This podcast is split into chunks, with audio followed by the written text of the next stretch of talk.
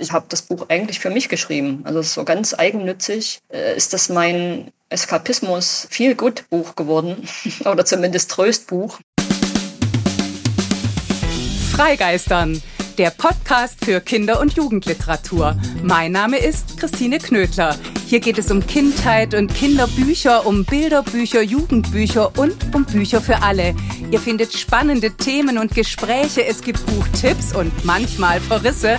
Und bei uns kommen die zu Wort, die schreiben, zeichnen, lesen.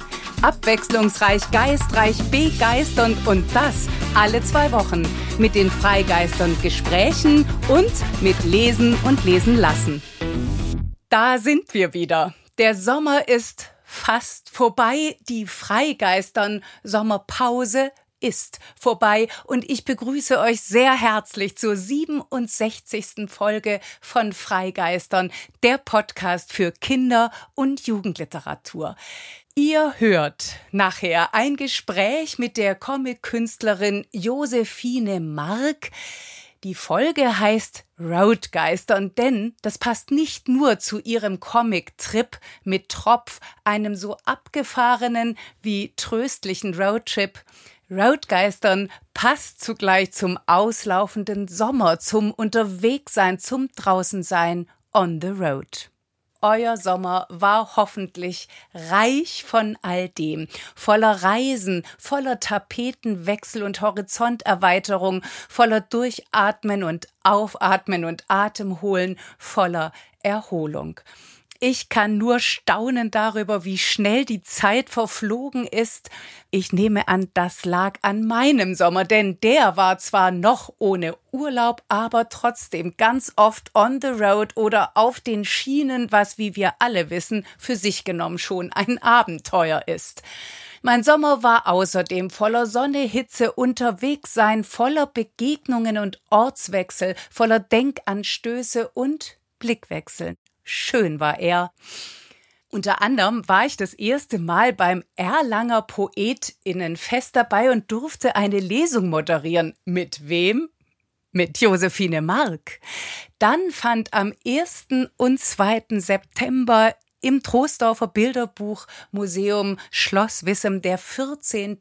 Workshop der Stiftung Illustration statt. Hinschauen, Weiterdenken, anders machen war der Titel und die Podiumsgäste waren umwerfend. Es gab so viele Einblicke und Ausblicke.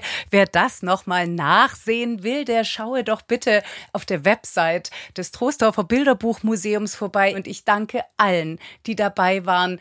Vielfalt war als Stichwort dann gleich nochmal prägend, nämlich am letzten Wochenende. Da wurde der Vielfalterpreis vergeben. Das war eine Premiere, denn dieser Preis ist gerade erst ins Leben gerufen worden. Etwas ist in Bewegung die Welt, die Gesellschaft, die Literatur, die Kunst und die Kinder- und Jugendliteratur noch etwas ist in Bewegung und das ist untertrieben, nämlich der Comic von Josephine Mark Trip mit Tropf. Es ist ein aberwitziges Abenteuer, ein rasanter Roadtrip allererster Güte auf der Flucht vor durchgeknallten Jägern und Mitwölfen durch Eis, Schnee, Tag und Nacht.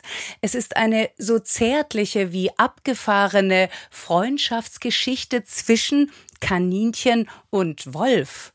Ausgerechnet, das kann ja eigentlich nicht gut gehen, tut es aber. Denn das liegt an der Kunst der Bilder und der Worte. Die gehen beim Comic ohnehin Hand in Hand. Ganz besonders fasziniert die Kunst von Josephine Mark durch Reduktion und Konzentration und durch den Wechsel des Tempos zwischen der Schnelligkeit der Panels und der Ruhe ganzseitiger Landschaftsbilder. Dabei geht es um ein ernstes Thema, nämlich um Krebs. Und ich habe beim Lesen und Schauen immer wieder gedacht, wie kann man nur so lustig und so lebendig davon erzählen? Wie man das kann, wie Josephine Mark das kann, darüber werden wir gleich sprechen.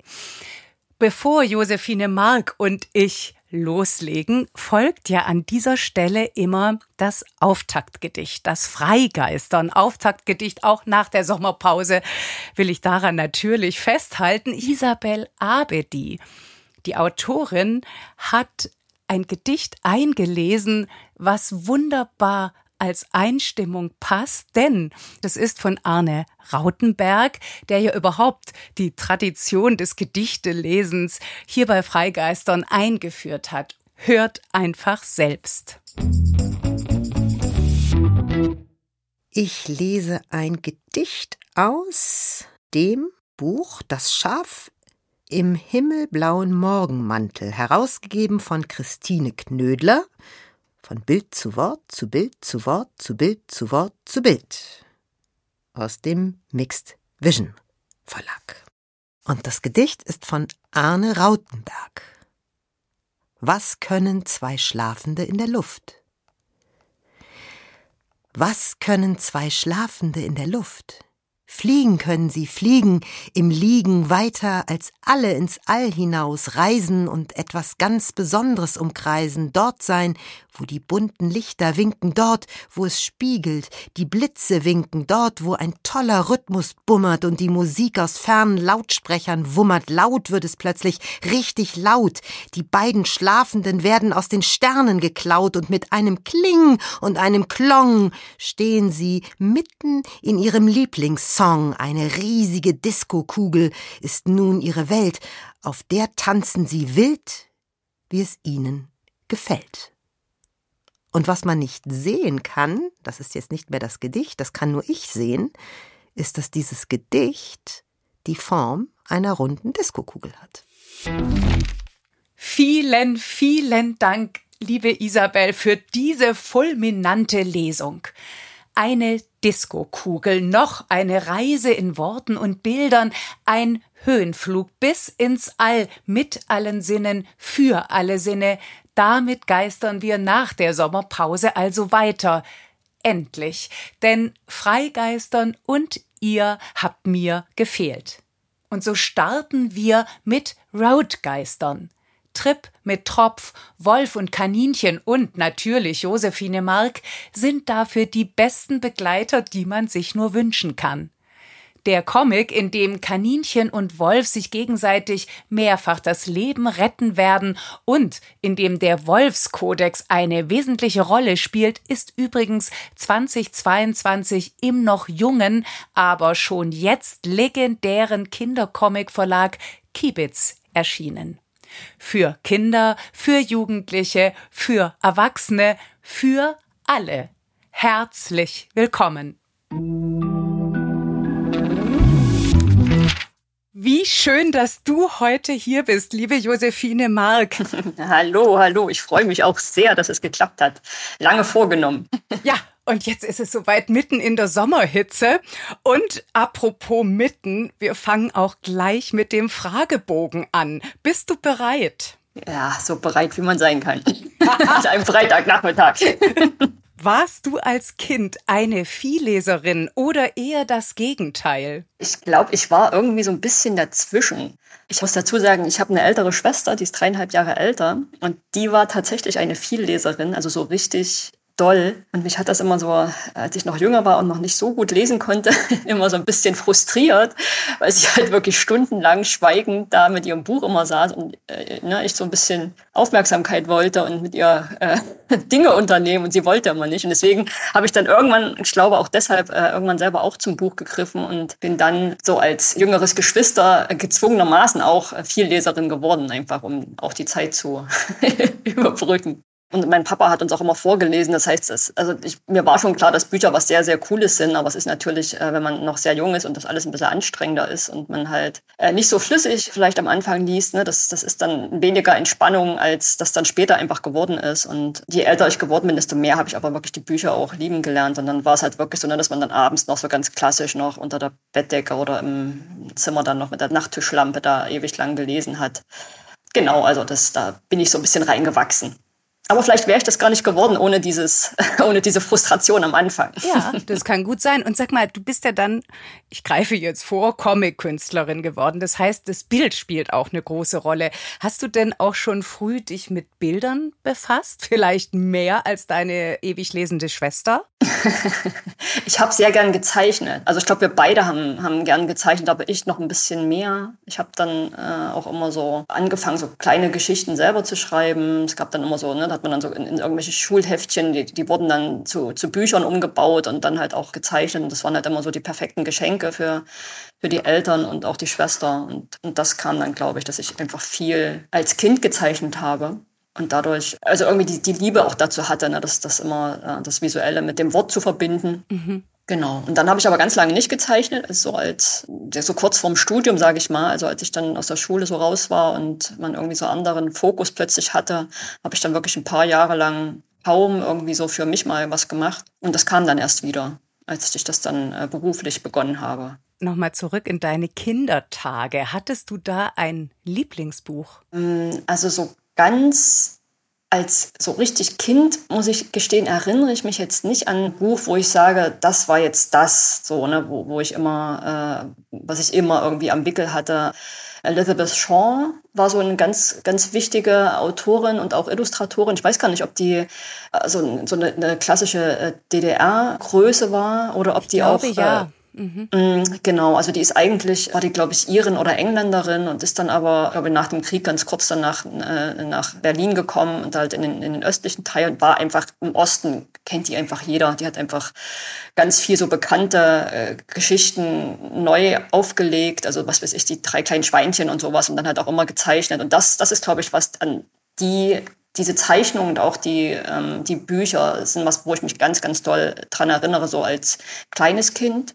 Und dann, als ich ein bisschen älter war, ich glaube so sechste Klasse, hatte ich eine ähm, Kunstlehrerin und die hat uns so als Klasse an den Hobbit und Herr der Ringe rangeführt. Also mhm. eigentlich äh, sehr früh, sage ich mal vorsichtig. Und das ist aber was, wo ich wirklich instant äh, Fan geworden bin. Und ich habe dann eigentlich meine komplette gefühlte spätere Kindheit und Jugend mit dem Herr der Ringe verbracht. Also habe das immer und immer wieder gelesen. Immer wenn ich am Ende war, habe ich das wieder angefangen weil ich das so toll fand, in dieser, in dieser Welt zu sein und wollte da immer gar nicht mehr zurückkommen. Und gab es auch ein Buch, wo du sagst, es hat dich, also traumatisiert ist ein sehr starkes Wort, aber vielleicht doch erschreckt? Es gab ein Buch, das einzige Buch, wo ich jetzt so auch eine Erinnerung dran habe, dass mich das in irgendeiner Weise verstört hat. Und zwar war das ein Buch, das habe ich zu irgendeiner Weihnachtsfeier von einer Klassenkameradin geschenkt bekommen. Das ist so der Klassiker, ne? wenn man dann nicht so ganz genau weiß, was soll man denn so schenken den, den Kindern, weil man so gewichtet wurde und dann gar nicht so doll befreundet war. Und dann hatten, hatten die äh, ein Buch geschenkt, Freund Schlappohr. Und zwar ist das ein Buch über einen Fox-Terrier, der irgendwo, ich glaube, im bayerischen Raum, also irgendwo so in der Bergwelt dort wohnte. Und das war ganz niedlich und er hat immer so alle möglichen lustigen Sachen gemacht, wie man das so von Fox-Terriern kennt. Und dann am Ende stirbt dieser Hund aber. Und das war so unerwartet und so, äh, so wirklich die Faust in dieses Kindergesicht, die buchstäbliche, dass mich das wirklich, ich habe so geweint. Ich, das war, ne, der, der hüpft dann irgendwie über so eine äh, über so eine Eisscholle und dann bricht das ab und dann fällt er in so eine Gletscherspalte. Also ganz, ganz furchtbar. Ich weiß auch von dem Buch nichts mehr weiter, außer halt, dass das so am Anfang so niedlich war und dann halt dieser Hund dort stirbt. Und ich glaube, dieses Buch habe ich dann auch gar nicht weitergelesen. Es hat noch ein paar Seiten gehabt, aber das war einfach, dann war vorbei. Was ist denn dein aktuelles Lieblingsbuch? Ich lese viel, viel zu wenig seit ein paar Jahren. Ich schaffe immer nur so im Urlaub Bücher. Oder wenn ich äh, lange Zugfahrten habe, nehme ich auch mal eins mit. Und ich, äh, was ich aber immer mache, ist immer, wenn ein neuer äh, Irving rauskommt, also John Irving, mhm. dann muss ich mir das kaufen. Und ich glaube, wenn, wenn ich so Lieblingsbücher habe, dann sind es tatsächlich immer so wechselnde von ihm. Also so Zirkuskind zum Beispiel finde ich großartig. Das habe ich auch mehrfach gelesen. Genau, und jetzt bin ich gerade halt am, am letzten Sessellift dran. Auch ein Klopper von, ich glaube, knapp 1000 Seiten. ich wahrscheinlich noch viele Zugfahrten brauchen. Aber ja. Naja, mit der Deutschen Bahn und der innewohnenden Verspätung. ja, das stimmt. ja, Wahnsinn. Aber dann, dafür, dass du selten liest, nimmst du dir dann dicke Schinken vor. Das finde ich ja schon interessant. Ja, ich muss auch sagen, dünne Bücher interessieren mich nicht. Also wenn ich so ein dünnes Buch so sehe, denke ich mir, Nee, da ist dann die Geschichte so schnell vorbei. Und wenn man dann einmal so drin ist, also ich will dann auch schon abtauchen in diese Welten. Also wenn das, wenn das nur 60 Seiten hat, dann ähm, würde ich es tatsächlich nicht mal wirklich greifen aus dem Bücherregal.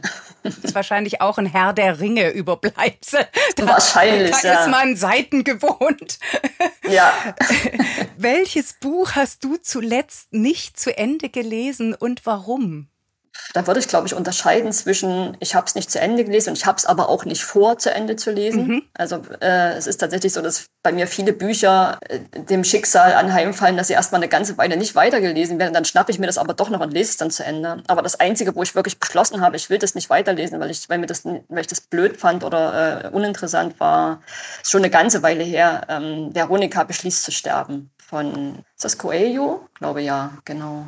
Ich muss gestehen, mir sagt es nichts das ist, glaube ich, auch so ein, das ist, das muss man in einem bestimmten Alter lesen, dann, dann fesselt das einen wahrscheinlich so genauso wie der Steppenwolf, den habe ich mhm. zum Beispiel auch nicht fertig gelesen, weil das dann irgendwann, das ging mir dann irgendwann, das hat nicht mehr gepasst. Und das ist bei Veronika beschließt zu sterben ähnlich. Also ich fand das unheimlich anstrengend, weil diese Hauptperson so, so nervig ist, latent, also so mit sich selbst beschäftigt und ja, weiß ich, also kein, also es gibt sicherlich Leute, die das total wichtig ist und gut gefallen hat. Für mich war es irgendwie nichts. Und welches Buch wolltest du immer schon lesen, aber hast es bis heute nicht geschafft? Unheimlich viele. Also ich glaube, so diese, so ein paar Klassiker einfach, die man, wo es immer heißt, so, das muss man irgendwie mal gelesen haben. Müsste ich jetzt wirklich überlegen naja, so, ich weiß nicht, so Tolstoi oder so. Also das sind wirklich so Sachen, da, habe ich jetzt noch überhaupt keine Seite überhaupt mal gelesen, aber das sind, glaube ich, so Bücher, die so zur Weltliteratur gehören, wo ich so denke, das, das müsste ich einfach noch machen, auch einfach um dazu auch erstmal ein Gefühl zu bekommen, ne, wie das ist überhaupt so, diese, diese ganzen alten Autorinnen und Autoren, da gibt's ja noch so viel spannende Sachen. Wie lautet die erste Zeile deines Lieblingsgedichtes? Ähm, also ich bin jetzt nicht so äh, mit Poesie äh, vertraut. hab, also die, die Gedicht ist halt immer, das wurde einem, glaube ich, in der Schule so vergällt, dass man später irgendwie nur wenig Lust hat, nochmal äh, nach Poesie sich umzutun. Ich weiß, dass es, dass es so viel von Erich Fried gibt, was ich eine Zeit lang sehr mochte, aber auch in so einem bestimmten Alter. Äh, neulich äh, bin ich auf Mascha Kaliko aufmerksam geworden. Das ist auch eine aus dem weitesten Sinne Nachkriegs Kriegsliteraturbereich, die auch ausgewandert ist und so weiter. Und das sind auch, sie hat einen sehr, sehr großartigen Humor und aber auch sehr tragisch. Aber da müsste ich jetzt, wie gesagt, auch keine, kann ich jetzt nicht zitieren. Jetzt kommt aber ganz bestimmt eine Frage für dich. Von welcher Illustratorin, von welchem Illustrator würdest du dich gern porträtieren lassen? ich glaube, das einfach nur um zu sehen, wie es aussehe, wäre das Niklas Mahler. das fände ich sehr, also wahrscheinlich würde ich genauso aussehen wie, wie die meisten Figuren, aber ich fände es so großartig. Und das dann wirklich so ganz groß auf äh, Leinwand gezogen und dann in so einem schönen Rahmen noch, fände ich super cool. Ja. Herrlich. Und gibt's eine Autorin oder einen Autor, von dem oder der du eine Lesung gerne hättest, und zwar nur für dich allein? Ähm, ich glaube, das ist, wäre mir fast zu, so, zu direkt, wenn ich da alleine sitzen würde. Das wäre mir ganz unangenehm. Dann könnte ich mich wahrscheinlich überhaupt nicht auf äh, Entspannen und auf, auf das Buch konzentrieren oder auf die Lesung. Von daher lieber Hörbücher, die vielleicht für mich persönlich eingesprochen wurden. Keine Ahnung. Und hast du einen Sprecher oder eine Sprecherin, die dir spontan einfällt? Ich muss sagen, ich finde ganz, ganz großartig äh, Heinz Strunk, wie, wie er liest und wie er schreibt. Und das ist absolut, also irre. Ich habe ich hab, äh, ihn vor vielen, vielen Jahren das erste Mal eigentlich mit Fleisch ist mein Gemüse als äh, einen meiner ersten Hörbuchautoren kennengelernt und das ist einfach fantastisch. Also wie der, also so wie, wie er schreibt, aber auch wie er liest. Ich glaube, ich könnte von ihm niemals ein, ein Buch einfach nur lesen, sondern ich würde mir immer die Hörbücher hören, äh, holen, weil ich das, ähm, das gehört irgendwie zusammen. Heinz Strunk und seine Texte, ja. Wunderbar und seine eigene Stimme halt auch, ja. Ja, genau. Was ist dein Guilty Pleasure in Bezug auf Bücher? Ich glaube, es gibt so ein paar Bücher, wo, wo ich selber erstaunt bin, dass sie mir gefallen. Also eins da ist zum Beispiel Stolz und Vorurteil. Mhm. Das ist ein Buch, was ich eigentlich durch die, eine sehr, sehr schöne Adaption von der BBC äh, als, als Miniserie erst kennengelernt habe. Das ist äh, also diese, diese Variante von, ich glaube, aus den 90ern ist das. Habe ich mir irgendwann auf DVD gekauft und habe die dann traditionell, gucke ich die immer so kurz vor Weihnachten, diese sechs Teile.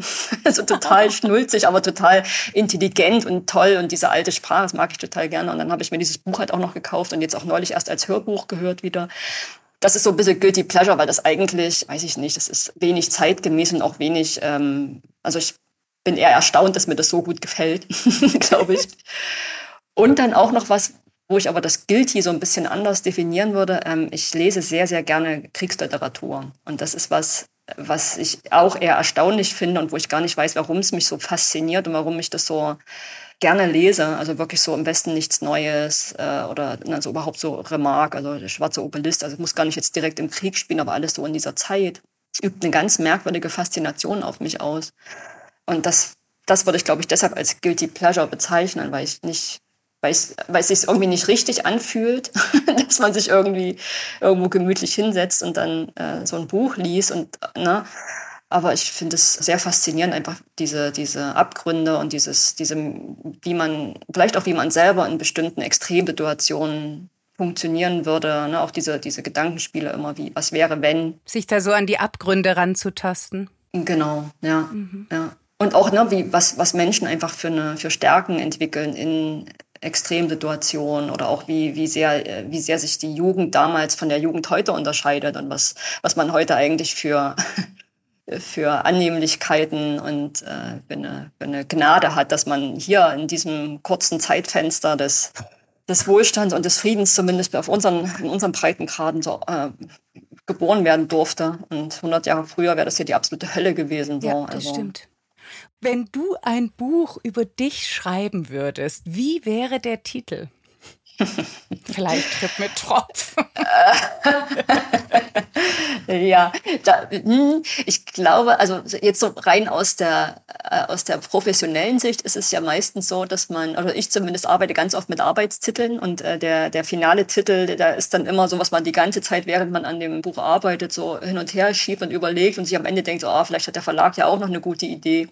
Und ich glaube, so wäre das jetzt im Augenblick bei mir auch. Also dadurch, dass meine Geschichte ja noch nicht zu Ende geschrieben ist, wird es mir jetzt in meinem aktuellen, in meinem aktuellen Situation oder an der Stelle im Plot, wo ich gerade bin, schwerfallen, jetzt den Titel schon zu finden. Das würde ich mir tatsächlich noch ein bisschen aufheben wollen. So, vielleicht eher so ein Arbeitstitel erstmal. Schön. Sehr elegant, ja. meine Liebe.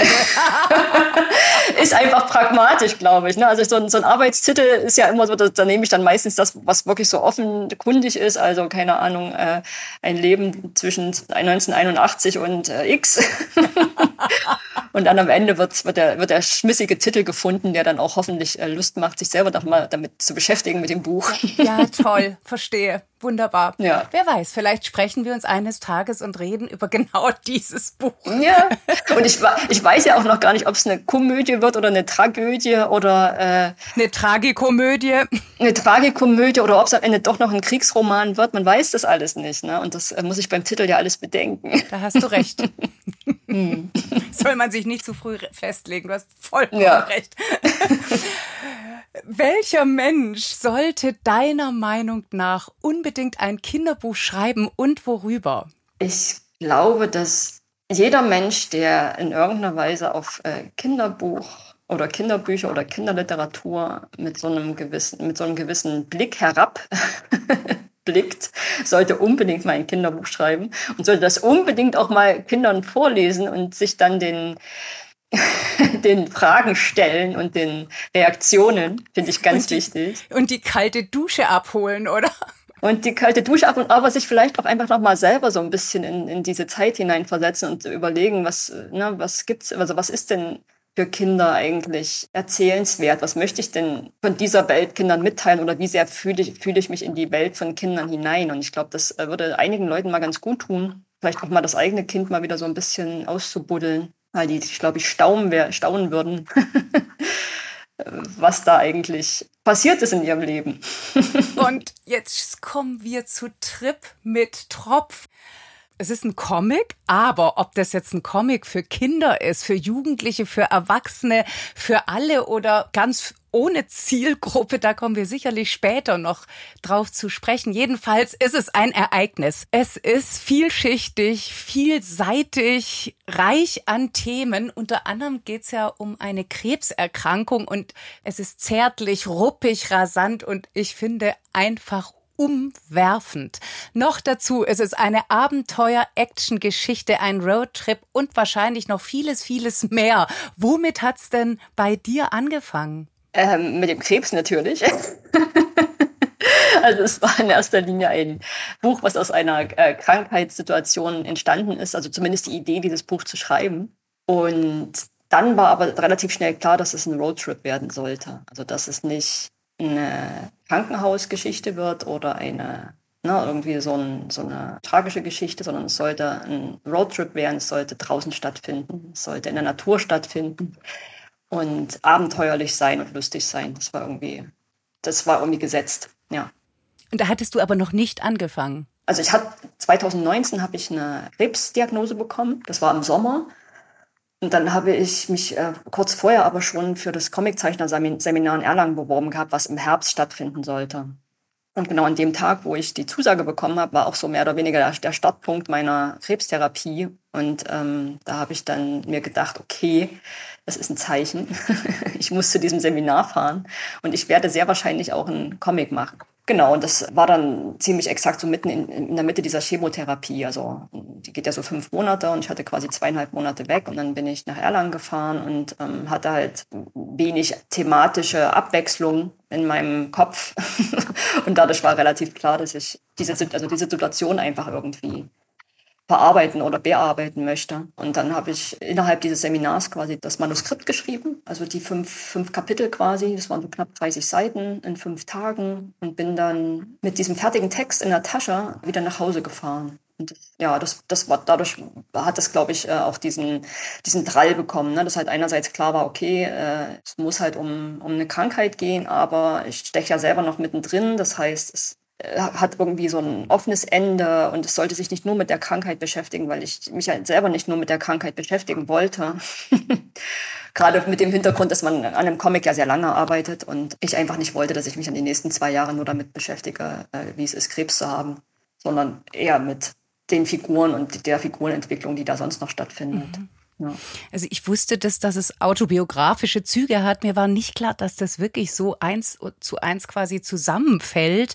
Und jetzt kriegt es irgendwie noch auch als Fragende ähm, nochmal eine ganz andere Dimension, weil ich so denke, ich wollte dich jetzt eigentlich fragen, wie passt denn so viel Action und so ein, also wirklich auch so viel Witz mit so einer eigentlicher oder nicht nur eigentlich echten Bedrohungssituation zusammen. Das kommt mir jetzt fast ein bisschen unpassend vor, aber vielleicht hast du ja doch eine Antwort darauf. Ich kann da jetzt wirklich nur für mich sprechen. Ich muss immer, deswegen äh, versuche ich jetzt auch gerade immer die richtigen Worte so zu finden, weil ich mich natürlich nicht in die äh, Erlebniswelt von anderen äh, Betroffenen da irgendwie jetzt so äh, äh, rein finden kann und möchte. Das wäre einfach nicht richtig. Aber für mich persönlich war das halt so, ich hatte, hatte die Diagnose bekommen und es hat sich halt so angefühlt, wie vorher ist man ein Mensch und nach der Diagnose ist man ein anderer Mensch. Also man ist dann, gehört dann nicht mehr zu den Gesunden, sondern hat plötzlich so einen neuen Raum betreten. So. Und das war aber für mich der Punkt, wo einerseits ganz viel gruselige Sachen passiert sind, aber wo einfach auch plötzlich eine neue Persönlichkeitsfacette von mir sich gezeigt hat.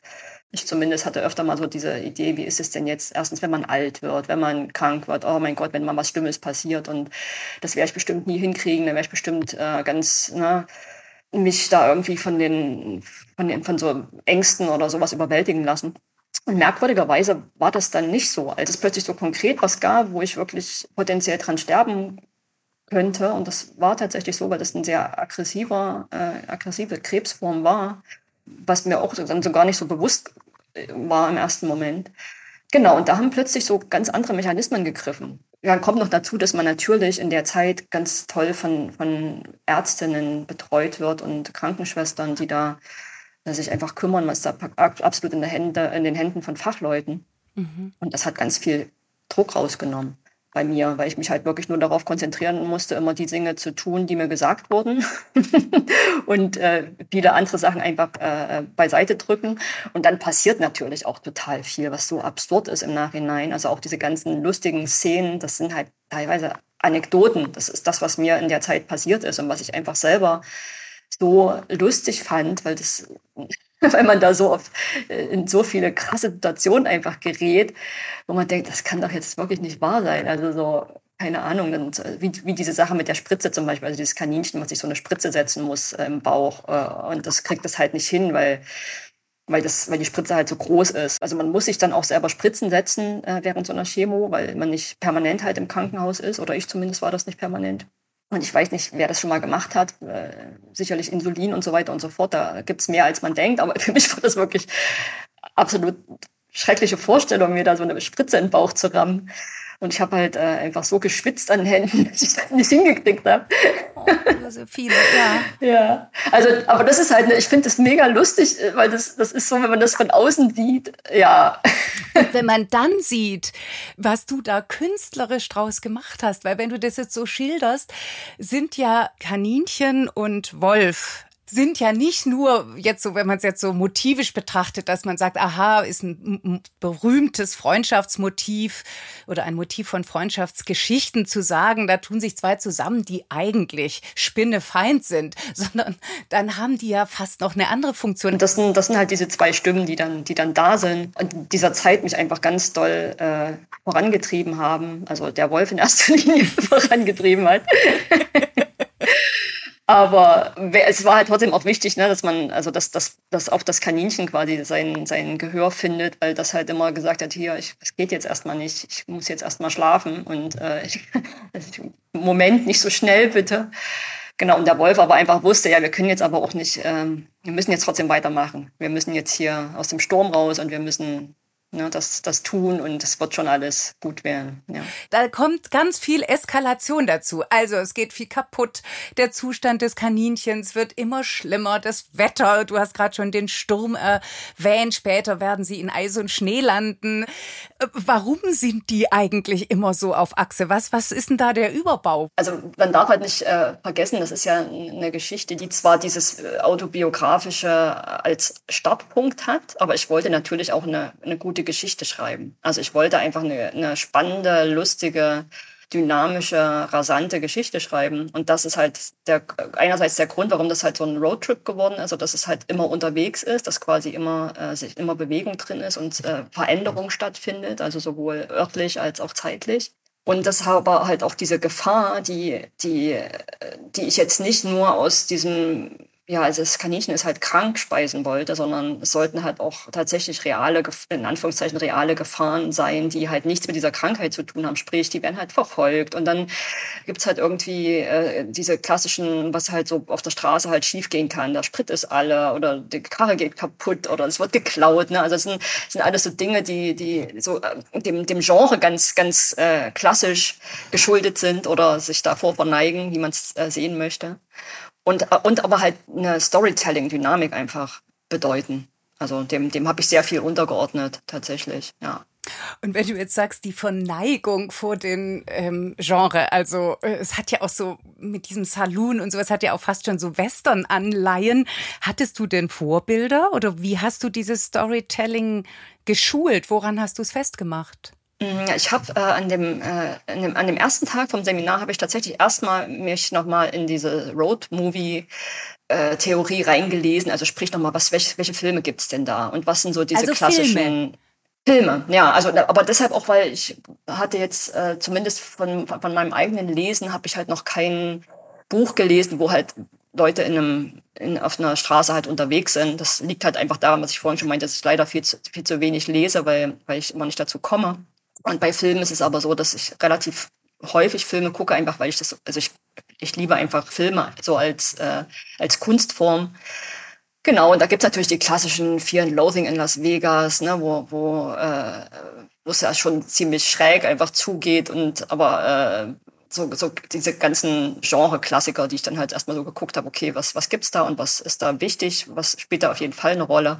Genau, und dann, und dann halt auch, was ich so selber an, naja, so, so Stereotypen äh, Etappen, also so eine, so eine schäbige, äh, schäbiges Motel zum Beispiel, ne, wo man, wo man selber ja auch schon mal irgendwie drin übernachtet hat. Wenn man äh, jetzt nicht unbedingt in den USA, muss man dafür gar nicht sein, da reicht es auch schon mal nach Norwegen zu fahren oder so. Da kann man auch in, in so einem Hotels übernachten. Und ich finde, das fand das einfach als als Location sehr schön. Also ich hatte einfach so überlegt, worauf habe ich denn Lust? Was habe ich denn Lust zu zeichnen? Genau. Und so ein Motel war einfach war so ein Muss. Ja. Wunderbar. Und dann natürlich auch so dieser Wechsel aus Verfolgung und dann kommt man irgendwo an. Übrigens im Motel spielt sich eine meiner absoluten Lieblingsszenen ab. Ich erzähle sie mal ganz knapp, ohne hoffentlich zu viel zu verraten. Es passiert ja noch genug. Kaninchen verliert sein Fell nach und nach durch diese Behandlung, durch die Chemo. Und dann sitzen die beiden in diesem Motel auf dem Bett und gucken sich glaube ich, erst einen Kitschfilm an, wenn ich mich richtig erinnere. So, so, so, mhm, so Casablanca. Ja, genau, genau. Ah ja, ja. okay, mehr als ein Kitschfilm. Ah, beides, auch ein Kriegsfilm. Und, und, ja. äh, und Wolf macht ein Gewand, also für Kaninchen, damit es nicht so frieren muss. Das ist wahnsinnig schön. Das ist das, was ich vorher mit zärtlich meinte, dass du dich an Filmen schulst oder geschult hast, ist ja auch deswegen interessant, weil, äh, weil ja der Comic, finde ich, kann man doch durchaus sagen, auch viel Filmisches hat, oder? Ich glaube, je nachdem, welche Art von Comic man macht, ist das mehr oder weniger stark am Film orientiert. Also es gibt ja auch so sehr äh, künstlerische äh, angelegte Comics, die, die sich halt einer komplett anderen Bildsprache bedienen. Und bei mir ist es aber so, dass ich, also ich, ich, ich möchte gern, dass der Leser von mir mehr oder weniger so ein bisschen wie wirklich durch einen Film durchgeführt wird. Das heißt, da versuche ich äh, zwar auch so diese, diese äh, Stärken des Comics, ne, dass man halt die Panels auf eine bestimmte Art und Weise anordnet und dadurch halt auch wieder so Effekte erzeugen kann. Aber in erster Linie ist mir das wichtig, dass, dass das schon so einen filmischen Lesefluss bekommt.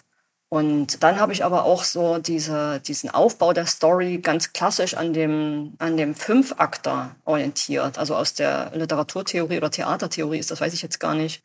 Also auch wie, wie da quasi so ein Spannungsbogen aufgebaut wird und dadurch, dass es ja auch fünf Kapitel sind, ist das auch ganz bewusst gemacht. Ja, das ist dann der, der Höhepunkt einfach äh, so im dritten, vierten Akt kommt, also im dritten Akt und dann gibt es nochmal so einen kleinen Mini-Höhepunkt im vierten und im fünften plätschert es dann so aus. Das ist auch tatsächlich äh, vorher angelesen und für gut befunden.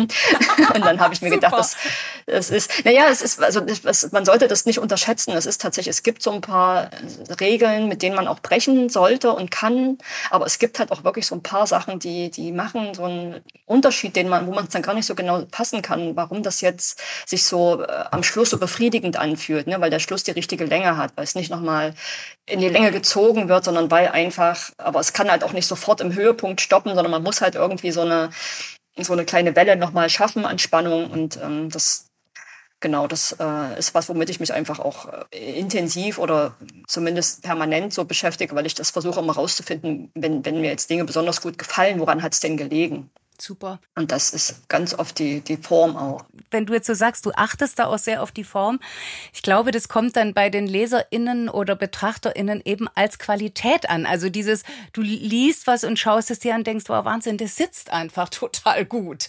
Und ich würde auch sagen, es macht deinen sehr speziellen, hatten wir ja vorher schon kurz angesprochen, Witz aus. Jetzt weiß ich, das ist eine blöde Frage, aber ich stelle sie trotzdem mal vor all diesen Hintergründen. Wir hatten jetzt Bedrohung, Gefahr, Krankheit, Spannung etc. Wie hast du diesen Witz und diese Leichtigkeit hingekriegt? Also wenn ich das wüsste, es ist, glaube ich, äh, es ist, glaube ich, einfach jahrelange Schule. Also ich habe lange Jahre, und damit meine ich wirklich äh, über zehn Jahre Cartoons gemacht. Mhm. Das heißt, dieser Humor ist einfach ein, ein, ganz präsenter und wichtiger Teil in, meinem, in meiner Vorbildung, äh, die, die vor dem Comic machen stattgefunden hat. Genau, und ich habe, glaube ich, da ganz viel gelernt, was ich dann, ohne dass ich jetzt wirklich genau greifen kann, was da, wie das so läuft und was da passiert ist, ähm, angewendet habe.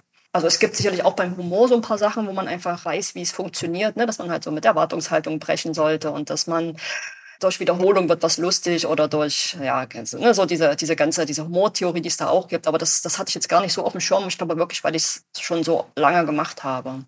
Und weil halt auch dieser, diese Dynamik vor allem zwischen diesen beiden Charakteren, die sich ja auch in den Dialogen dann so aufbaut. Ne? Das sind ja nicht, nicht immer nur lustige Szenen, sondern manchmal sind es ja auch wirklich Dialoge, wo, wo man halt über den Wolf schmunzelt, weil der halt immer so, so ruppig da vor sich hinkrummelt. Und das ist aber, glaube ich, so eine Art, die, die habe ich wahrscheinlich selber. Also ich bin ja meine Figuren zu einem, bis zu einem bestimmten Punkt und denke dann wahrscheinlich bestimmte Sachen, ja, dass ich sie ausspreche.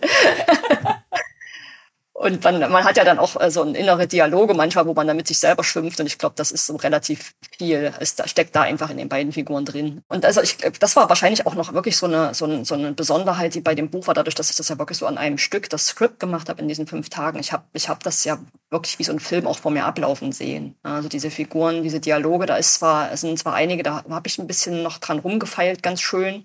Aber diese Dialoge in, in ihrer Dynamik, habe ich relativ schnell einfach auch so runtergeschrieben. Habe dann gekürzt natürlich, aber das ist, glaube ich, gut, wenn man, wenn man schon die Persönlichkeiten der Figuren so stark umrissen hat und die einem so klar sind und dann lässt man die einfach aufeinander los und dann passiert halt viel, was man nicht beeinflusst und was man nicht geplant hat. Und das ist aber das dann umso schöner. Und dann kommt natürlich dazu, wenn man dann die zweite, die zweite Ebene drüber legt, nämlich das Visuelle, also diesen diese Bilder auch nochmal, dass man dort ja auch nochmal ganz viel reinbringen kann. Und dann sind das halt Dinge, die man beim Textschreiben noch gar nicht geplant hat, die dann aber im Bild passieren. Und plötzlich hat man da nochmal eine, eine, äh, eine humorige Szene, weil, weil plötzlich im Bild halt noch äh, was Unerwartetes äh, geschieht. Ja. Aber du trennst, du machst, du schreibst erst und zeichnest dann. Genau, also ich mache ein, ein, so ein, äh, ein Drehbuch, wirklich wie so ein Theaterdrehbuch, wie man das so kennt, wenn man schon mal im, in irgendeinem Theaterworkshop dabei war, ne, wo dann einfach nur immer steht, die Person, der Name und dann was halt gesagt wird und dann so kommt aus dem Off oder macht dann noch so eine kleine Szenenbeschreibung. Und das ist dann mein, meine Basis für das Zeichnen. Das gehe ich dann quasi, das drucke ich mir dann aus nummeriere diese ganzen Zeilen, äh, Dialogzeilen durch und dann mache ich quasi mein, mein Scribble-Storyboard mit Bleistift erstmal ganz grob. Das mhm. kann man auch kaum erkennen, was da eigentlich gemeint ist. Manchmal sind das wirklich nur so Strichmännchen oder auch nur Smileys, Gesichter, irgendwas. Genau, und dann äh, kommen dann immer die, die Zahlen, der, der kommen dann in die Sprechblasen rein und dann äh, wird es nochmal in der zweiten Ebene dann in die Reinzeichnung überführt. Also dann richtig ordentlich gemacht.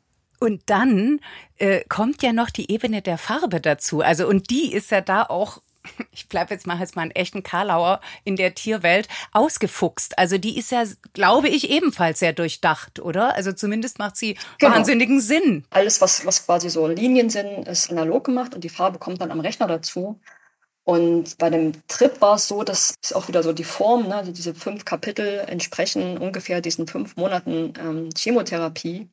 Und da vollzieht sich natürlich auch ein, ein Jahreszeitenwechsel. Mhm. Und das war für mich auch äh, die Überlegung, okay, wenn ich das jetzt anlege, so dass da halt ein Wechsel ist vom Warmen zum Kalten oder auch vom Kalten zum Warmen, wie ist es denn der, der Story am zuträglichsten. Und da das natürlich am Ende immer alles dramatischer wird und immer, immer äh, zugespitzter, muss es einfach so sein, dass die, letzten Kapitel im Winter stattfinden, wenn das Kaninchen quasi am schwächsten ist. Und das hat halt auch den schönen Vorteil, dann wird es halt immer dunkler. Also die, die Geschichte wird immer, immer dunkler und äh, gipfelt dann quasi in der Katastrophe, wo, wo es dann wirklich eine, eine Nacht im Schnee ist. Und dadurch ist die Farbe tatsächlich auch zumindest in der Geschichte ein, ein, ein wichtiges Storytelling-Element, was vielleicht auch nicht so bewusst wahrgenommen wird, aber was glaube ich schon, wenn man, wenn man ne, sich von der Spannung so ein bisschen äh, tragen lässt und das sich da so reinfühlt, äh, merkt man das glaube ich schon, dass ein Unterschied ist, ob, ob ich jetzt das letzte Kapitel im Schnee stattfinden lasse oder an einem schönen Frühlingstag. Absolut.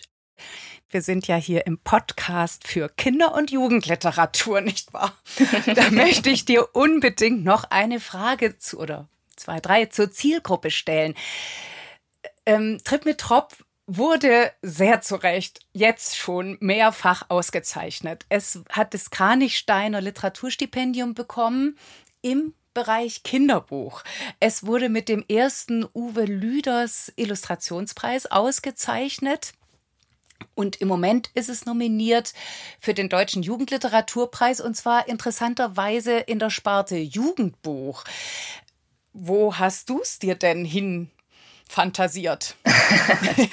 also ich, ich habe es mir eigentlich überhaupt zu keiner Zielgruppe fantasiert. Ja. Weil ich ja, als ich das geschrieben habe, habe ich halt überhaupt nicht daran oder darüber nachgedacht, was dann noch weiterkommt. Ne? Also was dann, ob das ein Buch wird, ob das verlegt wird, ob das überhaupt fertig wird. Also wusste ich ja wirklich zu dem Zeitpunkt, äh, muss ich ganz ehrlich sagen, wusste ich das nicht, weil ich nicht wusste, wie es mir nach diesem ganzen Ding gehen wird.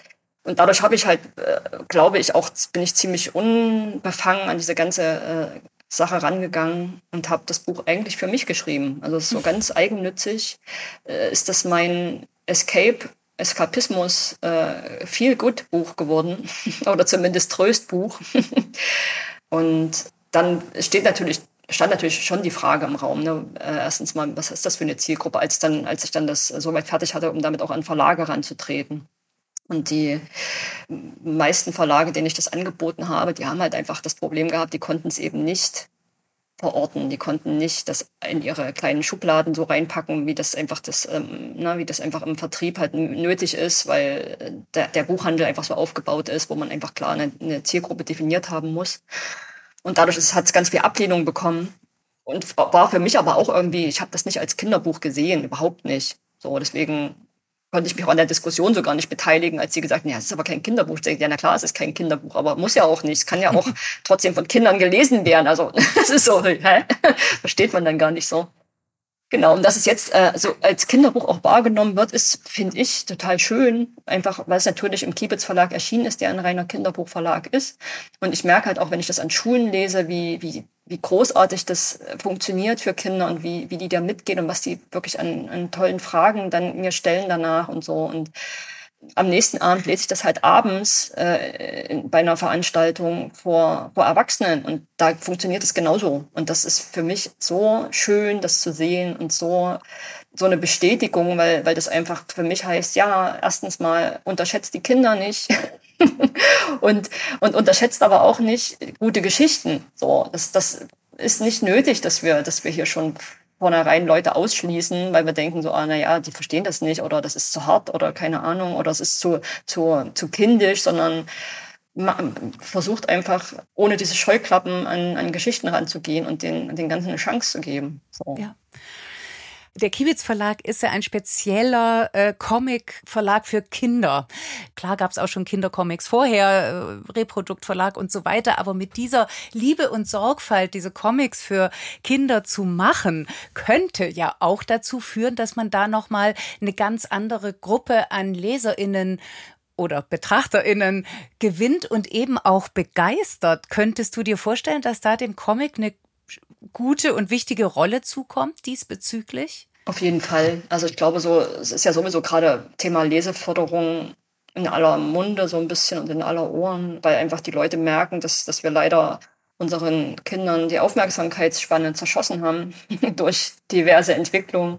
Und das jetzt halt irgendwie aufgegriffen werden sollte und aber auch, also ich will da jetzt gar nicht dem, dem Comic diese, diesen leichten Zugang wieder äh, unterstellen, weil das ist tatsächlich nicht so. Also wenn man sich mit Erwachsenen unterhält, die haben ganz große Probleme damit, Comics zu lesen, einfach weil die mit dieser Form nicht zurechtkommen, dass man einerseits dem Text und andererseits dem Bild folgen muss.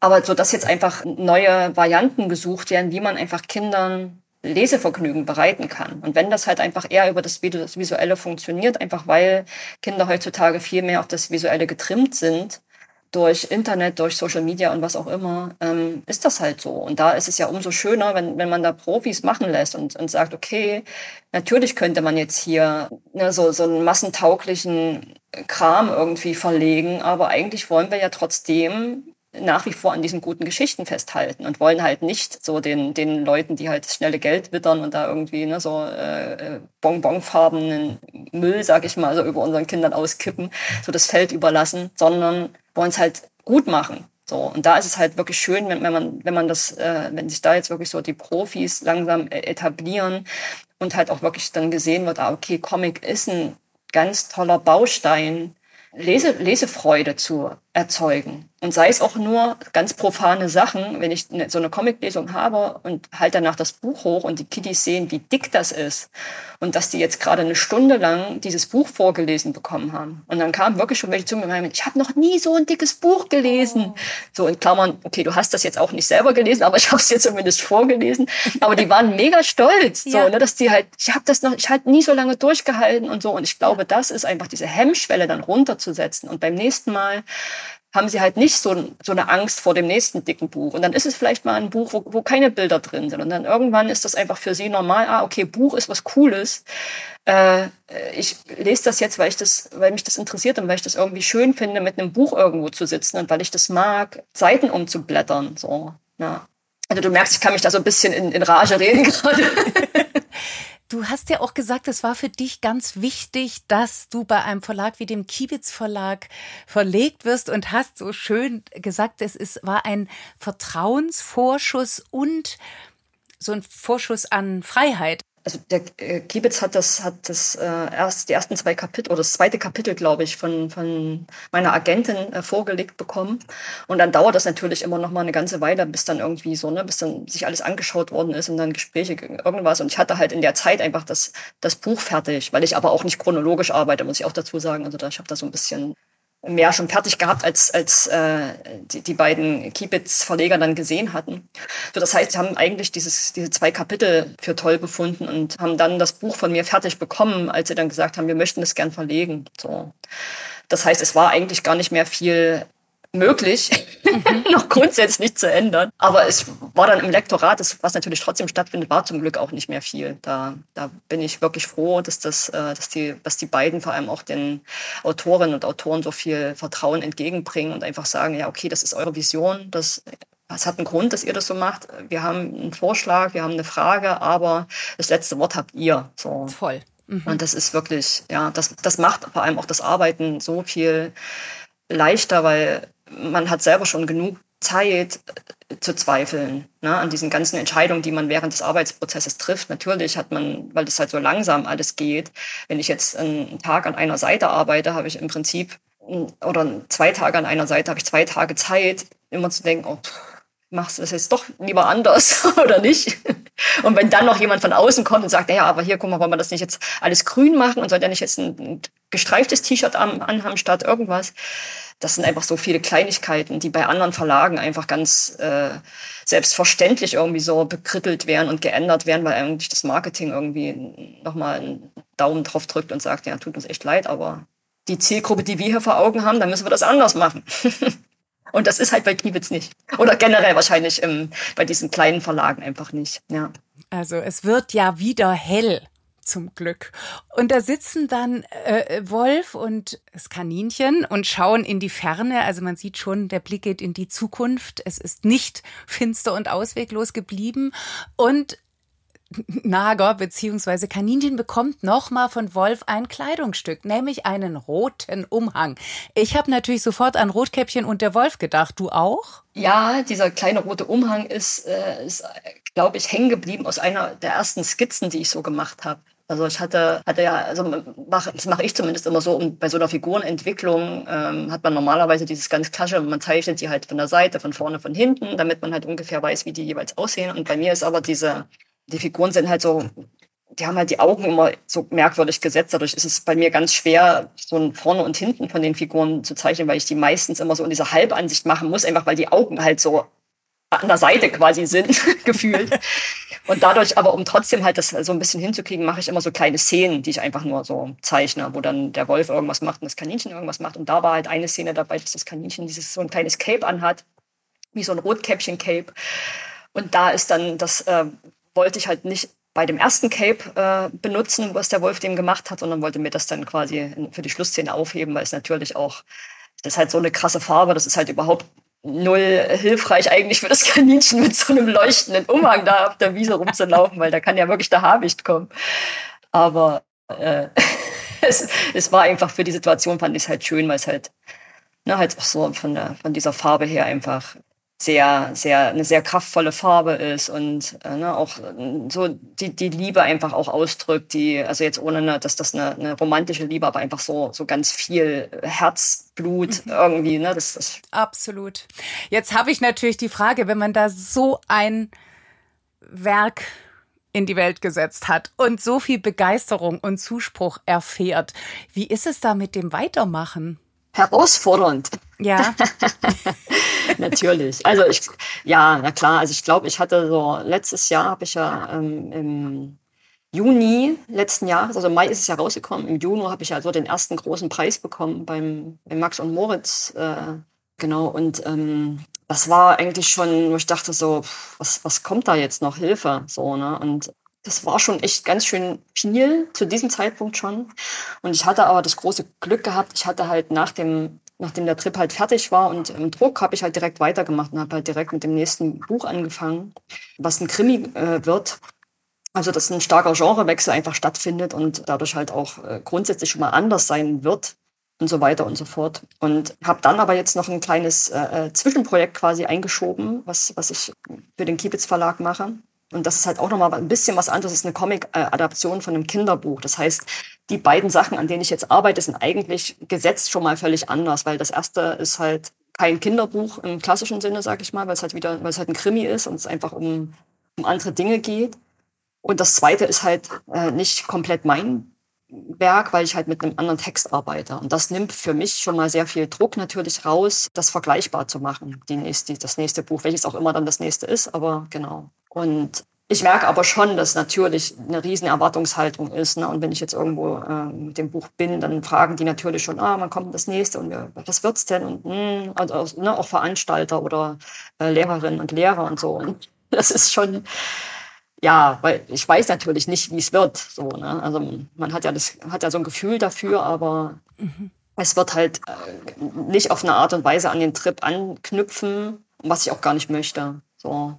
Es wäre natürlich schön, wenn es nach wie vor den Leuten halt so viel Freude macht, wie mir das daran arbeiten macht. Ich gebe mein Bestes, ich gebe mir große Mühe bei jedem Buch, was ich mache. Und ich, hab, ich stecke sehr viel Herzblut rein, auf jeden Fall. Mehr kann ich nicht tun.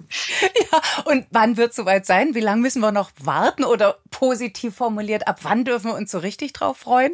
Also der Bärbeiß ist jetzt für den Herbst geplant. Ah, das, sehr äh, schön. Genau, ja, genau. Und äh, der, der Krimi ist halt, ja, da, das wird auf jeden Fall noch ein Jahr dauern. Da bin ich, das wird ein sehr dickes Buch wieder.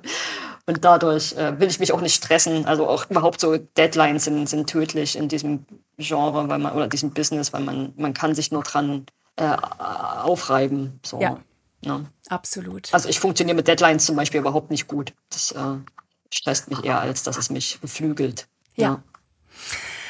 Ach, Josephine, ich wünsche dir natürlich die Beflügelung, dir und uns und freue mich riesig auf die neuen Bücher und Comics.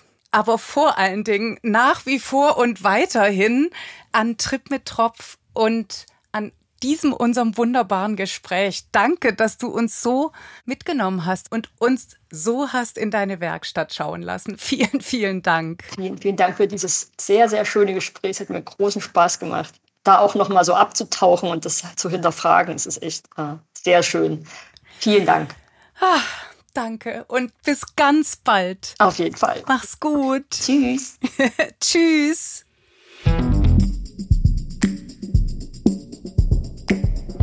Das war's für heute. Das war die 67. Folge von Freigeistern. Das war die Auftaktfolge nach der Sommerpause. Das war das Gespräch mit Josephine Mark, Roadgeistern. Nochmal herzlichen Dank und wie immer euch herzlichen Dank fürs Zuhören und wie schön, dass ihr wieder da seid, wie schön, dass es weitergeht. Alle Infos zu den Büchern, von denen heute die Rede war und alle bisherigen Folgen findet ihr auf unserer Website freigeistern.com und natürlich freuen wir uns, wenn ihr bei Instagram vorbeischaut. Wir hören uns am nächsten Freigeistern Donnerstag am 28. September wieder zu einem neuen Lesen und lesen lassen. Bis dahin wünsche ich euch einen vergnügten Wiederanfang oder Weitermachen und das von der Sommererholung, auch wenn sie vielleicht schon wieder länger zurückliegt, viel bleibt. Bis bald. Tschüss.